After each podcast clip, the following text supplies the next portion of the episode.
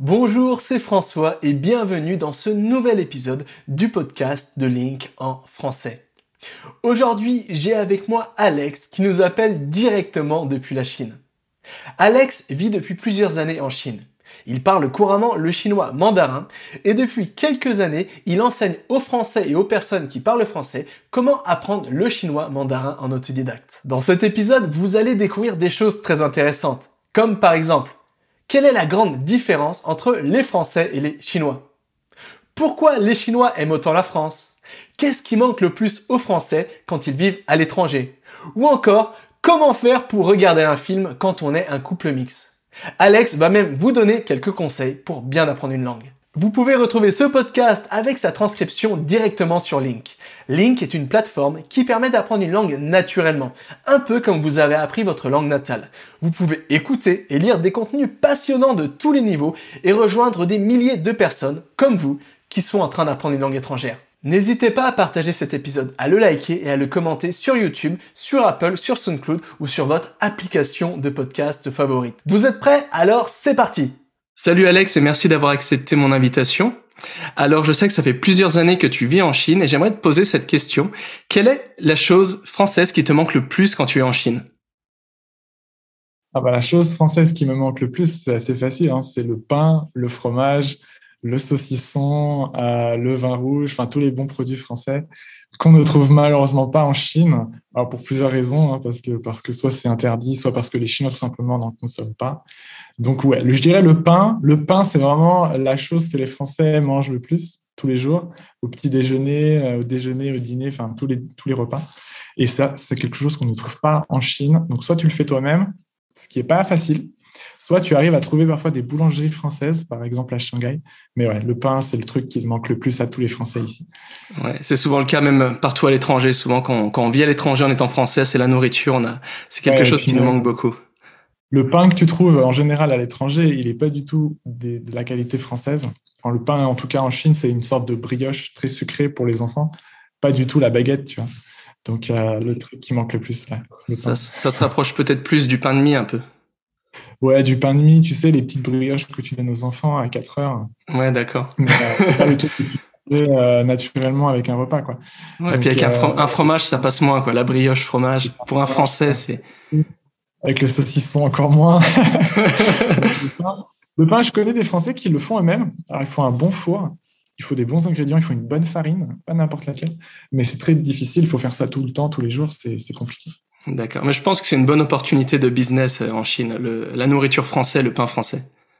Le pain français, ouais. Les boulangeries à Shanghai, je sais qu'elles ont assez la cote. Euh, c'est assez populaire. Mais il n'y en a pas beaucoup, malheureusement. Il faut, surtout, faut habiter dans les grandes villes, ce qui n'est pas mon cas. Donc, D'accord. pas beaucoup. D'accord. Et à l'inverse, quand tu es en France, alors je ne sais pas si tu vis des fois de temps en temps en France, mais quelle est la chose qui vient de la culture chinoise ou la chose chinoise qui te manque le plus en France? Ah, La même chose, bah, c'est la bouffe, la nourriture, pardon. Euh, donc la nourriture chinoise, pareil, en, France, c'est difficile d'en trouver, à part à Paris. Je sais qu'à Paris, il y a quelques supermarchés chinois qui fonctionnent bien. Mais sinon, la nourriture, je pense n'importe quoi. Hein. Les raviolis chinois, par exemple, euh, sont pas du tout de la même qualité quand tu es en France par rapport à la Chine. Donc c'est vrai que moi, dernièrement, j'ai pas eu l'occasion de retourner en France depuis presque trois ans à cause du Covid. Mais c'est vrai que quand je retournais en France avant, c'est ce qui me manquait le plus. Je dirais, par exemple, si tu veux manger de la fondue chinoise, c'est un plat assez populaire en Chine, euh, même que les Chinois adorent aussi manger. Bah, en France, c'est compliqué parce qu'il faut trouver les ingrédients un par un et ils n'ont pas forcément le même goût qu'en Chine. Un autre truc qu'on trouve pas, c'est la sauce. Les Chinois mangent toujours les plats avec de la sauce, donc par exemple de la sauce soja, du vinaigre, la sauce piment, euh, sauce pimentée. Tout ça, tu trouves pas en France. Oui, c'est vrai. C'est vrai que j'ai regardé. Moi, j'ai ma femme qui aime beaucoup cuisiner et qui aime assez bien la nourriture asiatique. Elle est ukrainienne, ça n'a rien à voir, mais elle aime la nourriture asiatique. Et c'est vrai que le rayon en France euh, nourriture asiatique, il est vraiment tout petit. Il fait 50 cm dans les supermarchés c'est pas de la qualité euh, incroyable. C'est comme le rayon français en Chine, tu vois. C'est c'est pareil. Petit rayon, bateau, puis voilà quoi. C'est une, une, toute petite niche. En plus, ça coûte super cher. C'est du produit importé. Des fois, la qualité, elle est bof. Euh, bah, c'est un peu pareil en France quand tu veux acheter des produits chinois. Bon, heureusement, il y a des communautés chinoises un peu partout dans le monde, notamment à Paris. Euh, tu as carrément des quartiers chinois et heureusement, tu as aussi des supermarchés chinois. Je pense à Tang Frère où là vraiment tu trouves de tout, euh, qualité chinoise, etc. Donc euh, ça c'est cool. Malheureusement, il n'y a pas de quartier français en Chine, à part peut-être à Shanghai. Mais sinon, non, il faut, faut se débrouiller. quoi. D'accord. Et alors du coup, ça fait plusieurs années que tu vis en Chine. Pourquoi tu as décidé d'aller vivre en Chine? Bah, à la base, en fait, c'était pas une décision que j'ai prise en me disant euh, je vais aller partir en Chine. C'était plus un, trip que je me suis fait en me disant euh, vas-y, je pars en Chine quelques mois pour apprendre la langue. Euh, et puis ça s'est très bien passé. Je me suis bien plu dans le pays. Je me suis fait plein de potes et j'ai appris le chinois donc assez rapidement. Ce qui fait qu'après, je me suis dit bah vas-y, je reste un peu plus longtemps. Je vais essayer de travailler ici pour voir. Pareil, ça s'est bien passé. J'ai trouvé une entreprise qui m'a appris tout de suite. Euh, les collègues avec qui je travaillais, je m'entendais bien, l'équipe était sympa. Donc, je suis de fil en aiguille comme ça. Au début, je suis parti pour six mois. Finalement, je suis resté après pour un an et demi. Ensuite, j'ai retrouvé un poste là-bas pour deux ans. Donc, au final, tu vois, euh, après, je me suis marié ici. Maintenant, j'ai une famille, j'ai un enfant et tout. Donc, tu vois, super. je suis parti pour six mois. Et au final, de, de, pas en pas comme ça, d'étape en étape, je, je, suis resté de plus en plus longtemps. Ça fait donc, combien de temps que tu es en Chine? Au total, maintenant, ça va faire sept ans. Sept ans, d'accord. Euh, cette année, ouais. Euh, cette année, tu vois. Donc, j'étais parti pour six mois. Finalement, je suis à sept ans. d'accord. En 2014, à peu près, t'es parti, c'est ça? On est parti un peu en même temps, enfin pas dans la même direction, mais moi aussi j'ai commencé de voyager en 2014, un peu le même parcours. Moi c'était plus l'Europe de l'Est et en Ukraine, etc. Et pareil, j'ai, je me suis marié, etc. par la suite. Un peu le même parcours, mais ouais. dans un pays différent. Je vois pas tout. ouais, c'est ça. Moi aussi. Mais maintenant, on a le projet de rentrer en France. D'accord. Pour l'instant, c'est pas trop possible, mais euh, plus tard, peut-être en 2022, 2023, tu vois, euh, pour échanger justement, pour tu vois, changer un peu de culture. D'accord. Je pense que c'est intéressant aussi, tu vois, d'expérimenter les deux. Donc, je pense que ta femme est chinoise, c'est ça? Donc, ma femme est chinoise, mais elle a vécu en France pendant 10 ans, donc elle connaît bien la culture française. Et, et, du coup, euh...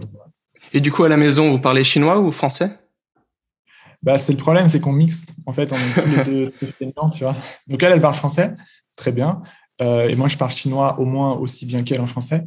Euh, et du coup, on alterne. C'est-à-dire que la méthode qui marche le mieux, tu vois, c'est pas celle que je, forcément je recommande aux gens qui apprennent les langues. Mais c'est plus dans un couple. Ce qui est important, c'est la communication plus que l'apprentissage, tu vois. Donc la méthode qu'on utilise qui marche bien d'un point de vue couple, mais pas d'un point de vue apprentissage de langue, c'est elle me parle en chinois et moi je réponds en français. Ça permet d'utiliser ta langue maternelle et de ne pas avoir de malentendu. Tu, tu, exprimes exactement ce que tu penses. Alors que si je parlais en chinois, tu vois, je ferais des erreurs ou il y a des nuances que je ne saurais pas exprimer. Donc, on fait comme ça. Mais c'est pas super d'un point de vue apprentissage des langues parce que euh, du coup, euh, bah, elle, elle parle jamais français et moi, je parle jamais chinois à la maison, tu vois. D'accord. Mais d'un point de vue ça marche bien. c'est ce qu'on dit, tu vois. Après, euh, si tu vas apprendre une langue, c'est ton problème. C'est toi qui gères le truc, c'est toi qui prends en main ton apprentissage et tu trouves d'autres personnes avec qui pratiquer. Je pense à des profs ou à des tandems linguistiques, par exemple. Mais à la maison, tu vois, on privilégie la communication. Et à la maison, quand tu regardes un film, du coup, tu, le film est en quelle langue? Ah ouais, Ça, c'est toujours le problème. c'est que le gros problème, je te donne un exemple, on a regardé la série Squid Game récemment. D'accord? C'est la série qui a fait le buzz, donc on a ouais. forcément Le problème, c'est que c'est en coréen. Et aucun de nous comprend le coréen. Du coup, il faut choisir des sous-titres. Et comment tu fais pour choisir les sous-titres? Tu choisis français ou chinois? Du coup, on a choisi anglais. Heureusement, c'était disponible. Mais tu vois, moi, j'aurais préféré français, elle aurait préféré chinois. Il bah, faut faire un compromis. Tu vois. Ouais. Donc, toujours la difficulté. Et si on regarde un film en chinois, c'est facile, on met les sous-titres en français. Et si on regarde en français, inversement. C'est toujours un peu compliqué euh, de vivre avec plusieurs langues en même temps. D'un côté, c'est une super expérience, et de l'autre, parfois, ça pose euh, un peu, ça peut poser des problèmes. Et... Ouais. Bon, heureusement, maintenant avec Netflix, tu peux choisir les sous-titres. Avant, c'est pas forcément euh, facile.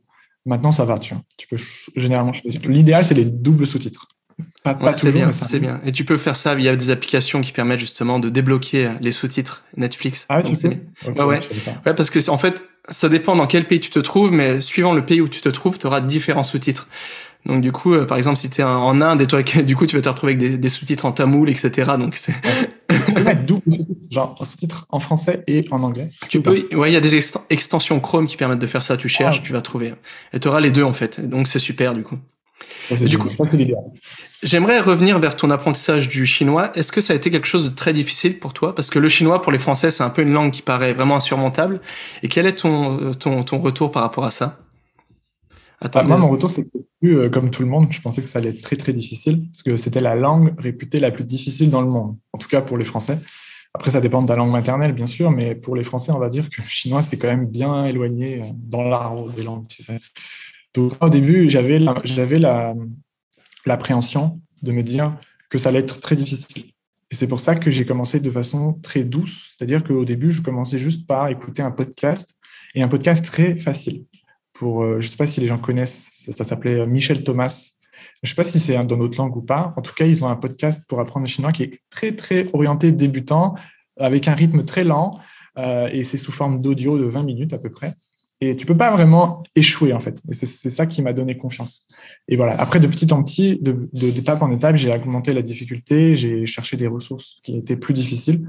Et j'ai pris confiance, tu vois, et voilà, j'ai pris goût à l'apprentissage. Mais au début, vraiment, je me souviens très bien que j'avais toujours peur d'abandonner en me disant c'est trop dur. Et euh, donc, l'astuce que je donnerais aux gens, c'est de commencer de façon euh, très simple et, calme, quoi. De pas y aller à fond, de ne pas y aller à 4 heures par jour ou quoi. Juste un podcast voilà, prendre euh, goût à la langue et surtout essayer de pratiquer un maximum.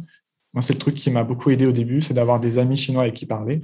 Donc, ça te motive, tu vois, tous les jours ou toutes les semaines, quand tu les vois, tu as des trucs en plus que tu sais bien. Euh, ça, c'est important pour la motivation. Ça t'a pris combien de temps pour passer d'un niveau. Euh, du coup, tu étais vraiment débutant, débutant en chinois avais... quand tu es arrivé en Chine? Ah non, quand je suis arrivé en Chine, j'ai commencé le chinois en France pendant à peu près un an. Mais j'ai commencé très, très euh, cool. C'est-à-dire juste euh, voilà, 20 euh, par jour. quoi. C'était pas, c'était pas ouf. Hein. Juste très cool. Et c'est après en Chine, une fois que je suis arrivé en Chine, je me suis mis à plein temps sur la langue où là, par contre, ouais, j'ai, bourriné hardcore. Quoi. Mais j'ai fait que ça pendant un an et demi, mais, vénère, genre à fond, 8 heures par jour. Mais au début, c'était ultra cool pour vraiment prendre goût, bah, déjà voir si ça me plaît, voir à peu près les objectifs que je pourrais atteindre ou quoi. Donc c'était vraiment très très doux comme rythme. D'accord. Et maintenant, du coup, tu es vraiment courant en, chinois mandarin. C'est vraiment une langue qui est naturelle pour toi? Non, non, non, pas du tout. il y a plein de situations où je ne comprends pas. Surtout qu'en Chine, il y a plein de dialectes en plus. Il y a des accents, on va dire. Parce qu'ils parlent tous mandarin, mais ils ont tous un accent euh, différent. C'est un peu comme en France entre les gens du sud et du nord. Mais en Chine, c'est un peu plus prononcé parce que c'est plus grand. Donc, ils ont tous des accents. Mais je suis pas. Euh, on va dire que j'arrive toujours à comprendre. Si tu me mets dans une conversation avec des gens que je connais pas, euh, et que j'ai pas de préparation particulière, il me faut vraiment une concentration euh, de 100% pour tout comprendre. Je peux le faire, mais je peux pas faire ça toute la journée, tu vois. D'accord. Euh, c'est pour ça qu'il y a encore plein de trucs que je comprends pas, notamment à l'écrit. Je vais pas aller lire, par exemple, des, journaux économiques tous les jours. Mais voilà, si tu me donnes, on va dire, 100% de concentration, je vais, je vais y arriver quand même. En, en, devinant les mots qui manquent, avec le contexte et tout, je peux y arriver. C'est voilà, c'est mon niveau actuel. D'accord, super. Et est-ce que du coup, ta, femme a appris le français avec toi ou elle connaissait déjà le français un, peu avant? Elle connaissait déjà avant, voilà. Moi, je, j'ai été catégorique avec elle, je ne suis pas son prof, ok Si tu vas apprendre le français, t'apprendre. Euh, et de même, tu n'es pas ma prof de chinois, tu vois. Genre, moi, je j'attends pas de toi que tu m'apprennes le chinois. Bien sûr, on t'apprend des mots de temps en temps, mais c'est plus, euh, voilà, par le contexte, tu vois. Donc, elle connaissait déjà avant, elle avait appris en France pour ses études. Et euh, moi, je connaissais le chinois avant aussi, euh, par mes études aussi, euh, par moi-même en, l'occurrence. Est-ce que pour les Chinois, le français est une langue très difficile? Je dirais pas oui, effectivement, c'est aussi difficile, au moins que pour nous quand on apprend le chinois. Mais eux, ils ont un gros avantage, c'est qu'ils apprennent tous l'anglais à l'école. Et forcément, tu as une passerelle entre l'anglais et le français qui est plus simple à faire que nous, directement du, français vers le chinois. Donc, ils ont tous cet avantage-là, quoi, en général, que nous, on n'a pas, malheureusement. Et est-ce qu'il y a beaucoup de gens qui apprennent le français en Chine? Ouais, je dirais de plus en plus. C'est une langue qui a la cote, hein, quand même. Euh, surtout depuis que l'anglais a un peu baissé en popularité en Chine. Tu sais qu'il y a des tensions entre les États-Unis et la Chine. D'accord. Euh, et le chinois veut mettre moins l'accent, tu vois, sur l'anglais, ce qui est bon pour nous en France, puisque du coup le français monte. Euh, et oui, donc je dirais que le français et on va dire la troisième langue que les Chinois apprennent le plus après l'anglais et le japonais. ils ont quand même les deux, l'anglais et le japonais, ça reste quand même les deux langues qu'ils apprennent le plus. Bon, l'anglais pour la raison évidente que c'est la langue internationale. Japonais parce qu'ils ont des facilités à apprendre le japonais, notamment à l'écrit. Et ensuite, s'ils veulent apprendre une autre langue, eh ben, souvent c'est le français. D'accord. J'ai l'impression qu'il y a toujours une fascination des Chinois pour la France. Ils ont toujours aimé, été attirés par la culture française, etc. Est-ce que c'est vrai ou c'est un cliché? Non, non, c'est vrai. Bah, c'est vrai, et tant mieux pour nous, j'ai envie de dire. Mais oui, c'est vrai, c'est un peu comme les Japonais, tu sais, il y, a, le syndrome de Paris, je sais pas si tu as déjà entendu. Ouais, ouais, ouais, je, connais un petit peu. Est-ce que tu peux expliquer ce syndrome pour les, les auditeurs le étrangers? syndrome euh, de Paris, c'est que tu te projettes une image de la France qui n'est pas réaliste, et quand tu vas en France pour la première fois de ta vie, euh, tu te rends compte que Paris, c'est pas comme sur les cartes postales, que ça sent pas bon, que les rues sont sales, que les gens sont pas polis. Euh, donc, tu es un peu déçu. Donc, ça, ça, te met en, état un peu dépressif. Mais oui, effectivement, ils ont cette fascination pour la France. Euh, notamment pour les produits français. on va dire le savoir-vivre à la française. C'est surtout ça qui revient beaucoup. Le savoir-vivre à la française, c'est-à-dire qu'en France, voilà, on met l'accent sur la qualité de vie. Euh, les vacances, c'est important. Euh, après, les, après le travail, c'est important de se reposer ou de, de profiter. Les after-work à la française, par exemple. Donc, tout ça, c'est un truc à la cote.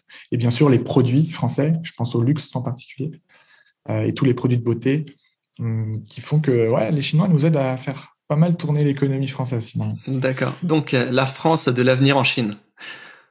Ouais, de plus en plus. en tout cas, c'est un pays qui, a une bonne réputation. Euh, donc, euh, c'est, on va dire que c'est un, bon avenir radieux, en tout cas. Ça, c'est sûr. D'accord. Et je le vois parce que moi, moi, je suis de Bourgogne. Donc, la Bourgogne, pour les auditeurs qui ne connaissent pas, c'est une région qui est très connue pour le vin, le vin de Bourgogne. Et il y a beaucoup de Chinois, justement, qui investissent dans les vignes de Bourgogne pour le vin, etc.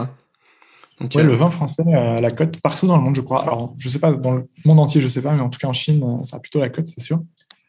Euh, effectivement. Et en plus, ouais, il y a de plus en plus de Chinois qui achètent des châteaux euh, en France. Des châteaux, d'accord. Carrément les châteaux, ouais. Tu as des milliardaires chinois, je crois, qui sont venus acheter le château de je sais pas où à Bordeaux. il y en a de plus en plus. En maison bah, secondaire En maison pour, pour les vacances. Quoi. Je pense que c'est pour ça, c'est pour un peu acheter ce, ce, ce, que tu dis, cette qualité de vie à la, à la française, cette image de la France à l'étranger, etc. Ouais, le savoir-vivre à la française, euh, quelque chose qui est réputé. Les, les études aussi, on, la cote. Alors, c'est pas que la France, il faut, faut, quand même se remettre dans le bon contexte, c'est l'Europe en général. D'accord. Mais euh, oui, la France, parmi les destinations possibles, tu vois, je dirais que la première, c'est euh, le Royaume-Uni, parce qu'il parle anglais forcément. Et ensuite, c'est la France, avec tous les pays nordiques donc euh, Danemark, Finlande, Suède et aussi pas mal Allemagne. Il y a beaucoup de Chinois qui vont là-bas pour faire leurs études. Donc c'est pas que le savoir-vivre, tu vois, c'est aussi toute cette euh, qualité d'éducation, qualité de vie euh, qui valorise beaucoup en Chine. D'accord. Et selon toi, quelle est la plus grande différence de mentalité entre la France ou les Français et la Chine et les Chinois? La, chose qui te choque le plus, vraiment la plus grande différence pour toi? Bah pour moi, ça, là, on parle plus dans le politique, du coup. D'accord. Moi, en tout cas, d'un point de vue français, ce qui me choque le plus, c'est ça, c'est la politique. C'est que, en fait, la Chine, d'un point de vue français, on pourrait la voir comme un pays d'extrême droite, alors qu'en France, même si, voilà, il y a des changements de gouvernement tous les cinq ans, c'est plutôt un pays de gauche, tu vois. Donc là, c'est un peu le grand écart, tu vois. Donc moi, c'est ça, en fait, qui me choque le plus dans la mentalité chinoise, c'est que c'est un pays extrêmement centré sur lui-même alors qu'en France, on valorise plus la qualité de vie euh, d'un individu, tu vois, l'égalité entre les gens en, société, c'est important pour nous. Alors qu'en Chine, pas du tout. ce qui est important, c'est l'économie à fond, à fond, à fond. Euh, fais ce que tu veux, on s'en fout que tu te comportes mal avec les autres, on n'en a rien à foutre. Tant que tu génères de la richesse que tu permets au pays de s'enrichir, c'est bon. Tu es valorisé par la société. Donc c'est ça en fait qui me choque le plus en tant que Français, ayant grandi en France, avec euh, cette omniprésence politique partout. On parle tout le temps de politique en France, que ce soit à la télé, euh, à la radio, dans les médias, que ce soit. Donc, tu as toujours à avoir une opinion sur quelque chose, alors qu'en Chine, on s'en fout. C'est pas D'accord. c'est vrai que, enfin moi, je me, je me, suis rendu compte parce que j'ai vécu longtemps aussi à l'étranger et je me suis rendu compte quand on sort de la France, on se rend compte, on a plus de, de recul sur sur la France, etc. J'ai vu que ouais, on était très très critique. Alors des fois c'est bien, mais des fois ça peut être aussi un côté négatif. Ça veut dire qu'on est on est jamais vraiment content. J'ai l'impression en France, on est on va tout le temps critiquer n'importe quoi, le positif, le négatif, etc. On aime bien râler. Ouais, on aime bien, on aime bien râler les Français. Je pense que ça fait partie de. En fait, on a toujours une opinion sur tout, tu vois. Il faut toujours qu'on la raconte. Il faut toujours qu'on la ramène. Alors Même que si des fois, il y a pas. Même si on connaît pas bien le sujet. Surtout quand on ne connaît pas bien le sujet. D'accord. Et euh, j'aimerais finir par conclure euh, cette, ce, ce podcast. Et du coup, qu'est-ce que cette expérience t'a apporté? Comment elle t'a enrichi, tu penses? Bah, de la même manière que tu viens de dire, c'est-à-dire avoir plus de recul sur les choses C'est-à-dire que moi, avant, je pensais que euh, voilà, la France, c'était le pays parfait, tu vois, que tout devait être comme ça. Et en fait, en, allant à l'étranger, tu te rends compte que bah, les choses peuvent fonctionner, mais différemment, que c'est pas forcément ton système à toi qui est le meilleur, ou c'est pas forcément ta façon de penser qui est la meilleure. Tu vois, il y a d'autres manières de faire. Certaines marchent plus ou moins bien, mais tu vois, euh, en France, c'est pas le, le, pays parfait, tu vois. Et tu vois, en fait, tu vois beaucoup mieux les problèmes de ton propre pays quand tu es à l'étranger que quand tu vis à l'intérieur. Euh, donc ça, c'est un truc qui m'a beaucoup apporté, tu vois, de pouvoir voir les problèmes ou de pouvoir voir une situation, mais avec différents filtres. Donc en fonction du nombre de pays que tu as visité, tu as d'autant plus de filtres possibles pour voir le même, la même chose finalement.